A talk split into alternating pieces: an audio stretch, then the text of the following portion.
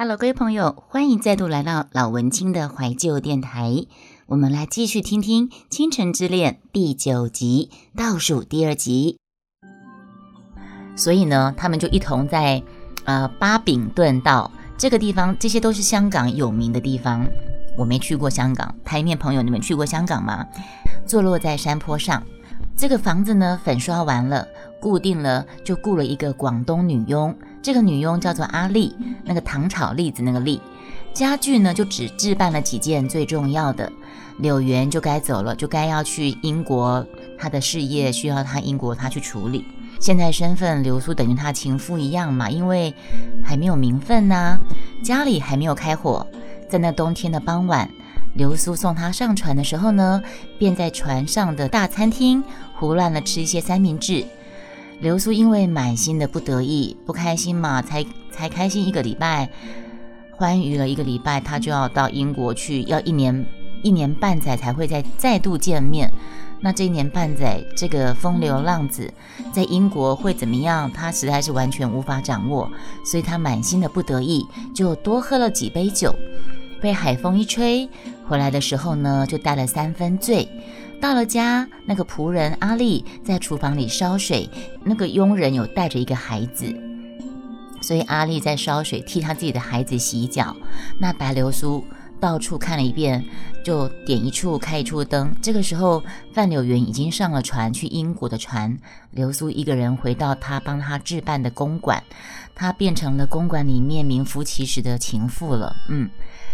白流苏到到处瞧了一遍，他们白流苏跟范柳园就经历了这么几个月的周折，你你攻我守，你进我退，然后在那边彼此盘算彼此的算计，爱与不爱，你爱我，我爱你，然后谁要先说谁，然后我是不可能跟你结婚的，然后我是不可能当情妇的，然后两个人在那边周旋半天，到最后还是他还是在香港。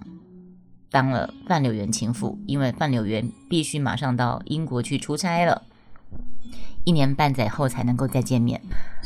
嗯，客房里门窗上的绿漆还没有干，白流苏用食指摸着试了一试，就把那个黏黏的指尖贴在墙壁上，贴一贴，一贴一个绿色的印子。为什么不呢？这又不犯法，这是我的家。白流苏突然笑了。他索性在那蒲公英的粉墙上打了一个鲜明的绿手印。他终于离开了上海那个他被人家嫌弃、被人家弃之如敝屣的白公馆，到了香港，就算是成了范柳园的情妇，那又怎样？他是这个房子的主人，他爱怎样就可以怎样，所以他得意的笑了。好，我们看到第十一章，倒数第二章吧。白流苏喝醉了嘛？他摇摇晃晃地走到隔壁房里去，房间是空的，一间又一间，清空的世界。他觉得他可以飞到天花板上，他在空荡荡的地板上行走，就像在没有纤尘的天花板上行走一样。房间太空了，他不能不用灯光来装满它，光还是不够。明天他得要换上几只比较亮的光的灯泡。白流苏走上楼梯去，非常的空，他急需要绝对的寂静。他非常的累，为什么很累呢？你们自己想象。取悦范柳园本来就是很吃力的事情，因为范柳园这个范公子脾气向来就古怪。那对于白流苏，他因为范柳园是动了真感情了。对于真的有感情的人，他反而更怪了。所以呢，一不高兴，嗯，一来就不高兴，所以他走了，反而让白流苏喘一口气，而且要伺候，嗯嗯，某些方面也是很累的事情。OK，好，OK，好。现在呢，他什么人都不要，他可憎的人、可爱的人，他一概都不要。从小时候起。他的世界就嫌过于拥挤，推着、挤着、踩着、抱着、驮着，老的、小的，全都是人。白公馆里一家二十来口合住一栋房子，你在屋子里面剪个指甲，也有人在窗户里看着。好不容易远走高飞到香港，到了这个无人之境。如果他正式做了范太太，他就有种种的责任，他还是一样离不开人。不过他现在不是，他只是范柳园的情妇，不露面的人。他分内该做的事情就是躲着人，然后别人也躲着他。清静是清静了，可惜除了人之外，他没有别的兴趣。他所仅有的一点学识，凭着这点本领，他可以做一个贤惠的媳妇儿，一个细心的母亲。所以，他在这个香港这个情情妇的这个房子里面，他也是感觉自己英雄无用武之地。持家吧，根本没有家可持。这个空荡荡的房子，只是范柳园安置他的一个空宅，称得上家吗？看管孩子吧，范柳园根本不要孩子。勤俭持家过日子吧，他根本不用为了钱操心。范柳园有的是钱，他以后要怎么消磨这以后的日子呢？找徐太太打牌去，还是看戏？然后渐渐的。呃，养戏子、抽鸦片，往姨太太们的路子上走。他不要这样的日子啊！他突然站住了，挺着胸，他两只手在背后紧紧地护扭着。他不要自己这么下贱，他不是那种下流的人，他可以管得住自己。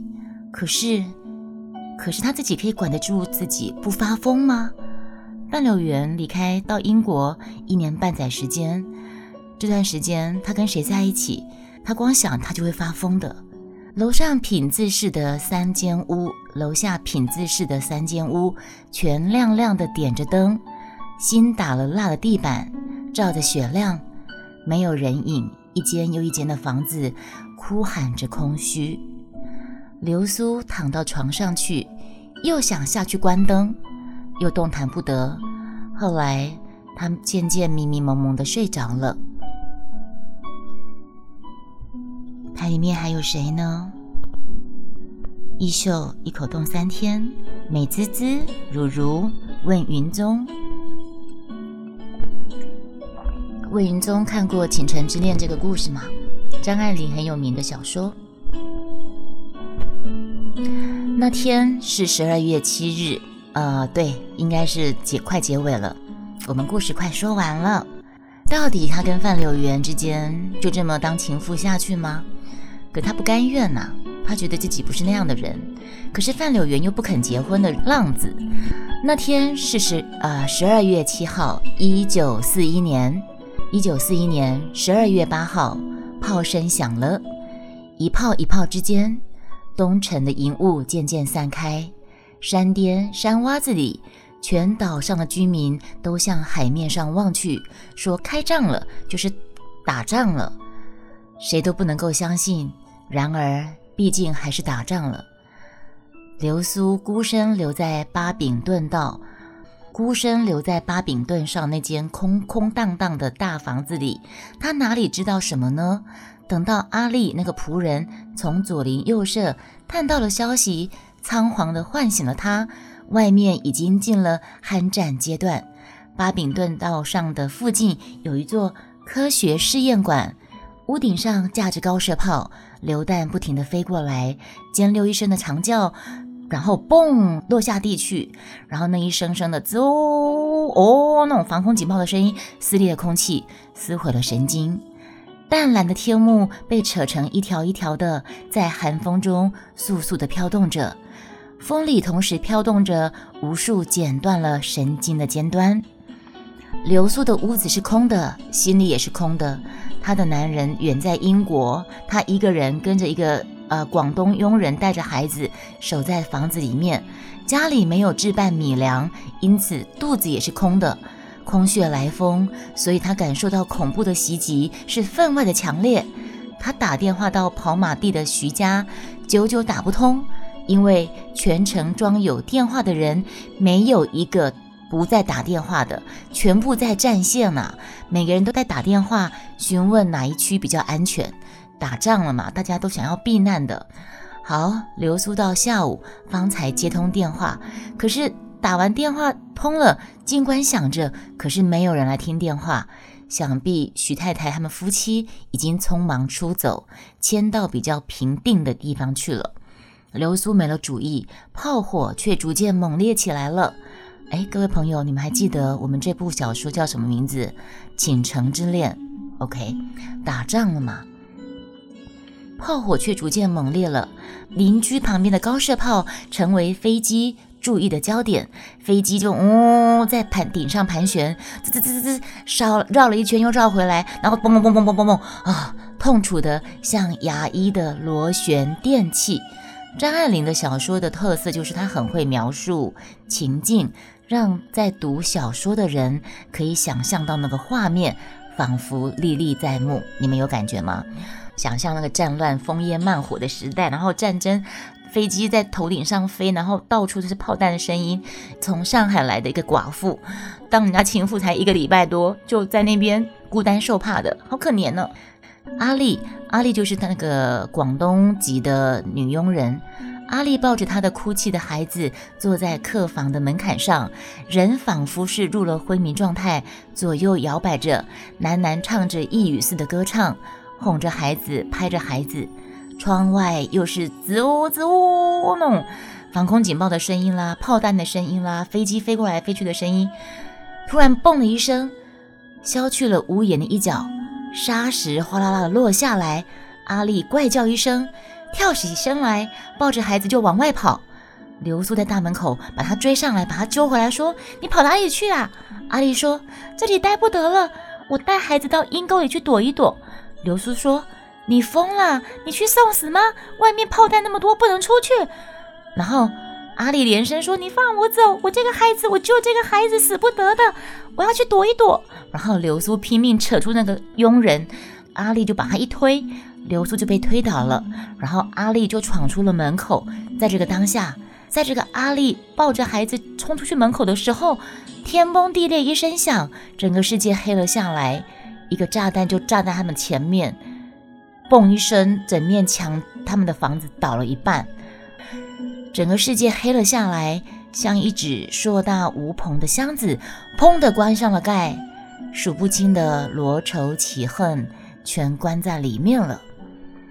流苏想说：“完蛋了，是没命了。”谁知道自己还活着？一睁开眼睛，看到满地的玻璃屑，满地的太阳影子。他挣扎从那个石块堆里面挣扎爬起身来，去找阿丽。啊，还好阿丽没死。阿丽紧紧搂着孩子，垂着头，把额头抵在。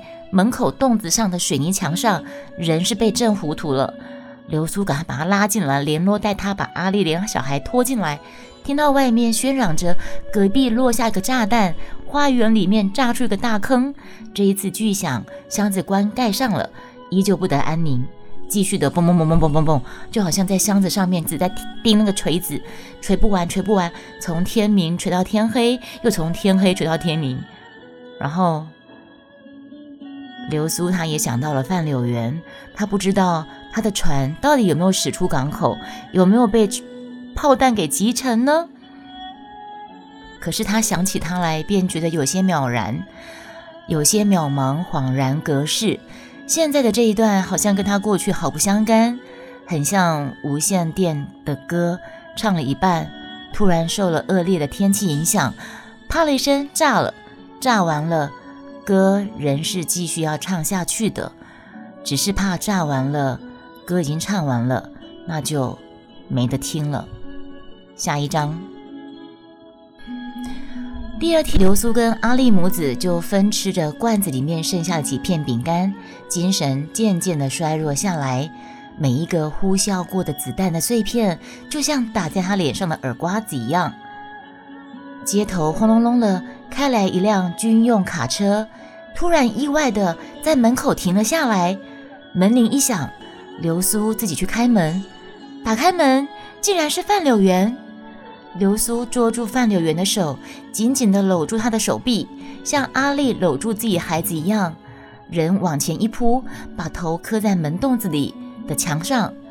范柳园赶快用另外一只手扶住他，很紧张地说：“你受到惊吓了吧？”别着急，别着急，你赶快去收拾点用的东西。我们到浅水湾去，快点，快点！已经紧张到我都忘记要变声了。范柳园是男人呢，怎么会这种声音啊？啊，好随便。流苏跌跌撞撞的就冲了进去，一面问道说：“浅水湾那边不要紧吗？”范柳园说：“都说不会在那边上岸的，而且浅水湾那边旅馆吃的方面不成问题的，他们的收藏很丰富。”流苏就说：“你的船，你的船。”范柳园就说：“船没开出去，他们把头等舱的乘客送到浅水湾饭店。本来我昨天就要来接你的。”可是我叫不到汽车，公共汽车又挤不上，好不容易今天设法弄到这部卡车。流苏哪里还定得下心整理行李啊？就随便装了个小包裹。范柳园给阿丽两个月工钱，嘱咐他看家，两个人就上了那个卡车，面朝下，并躺在那个破旧的。车子里面上面盖着那个黄绿色的油布棚，一路颠颠簸簸的军用卡车，把那个膝盖跟那个手肘的皮都磨破了。柳原叹着道：“哎呀，这一炸，炸断了多少故事的尾巴。”流苏也怅然，过半天才说：“对呀，炸死了你，我的故事就完了；炸死了我，你的故事还长着呢。”范柳园就笑着说：“你打算替我守寡吗？”他们两个人都有有点神经失常的，无缘无故就齐声大笑，而且一笑就止不住。笑完了之后，浑身直打颤。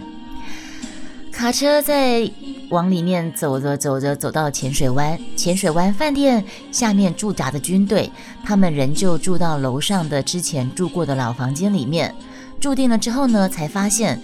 饭店里面储存虽然很丰富，可是那些存粮啊，都是留给阿斌哥吃的，所以都是罐装的牛乳跟羊牛奶、水果之外，还有一袋一袋的白面包。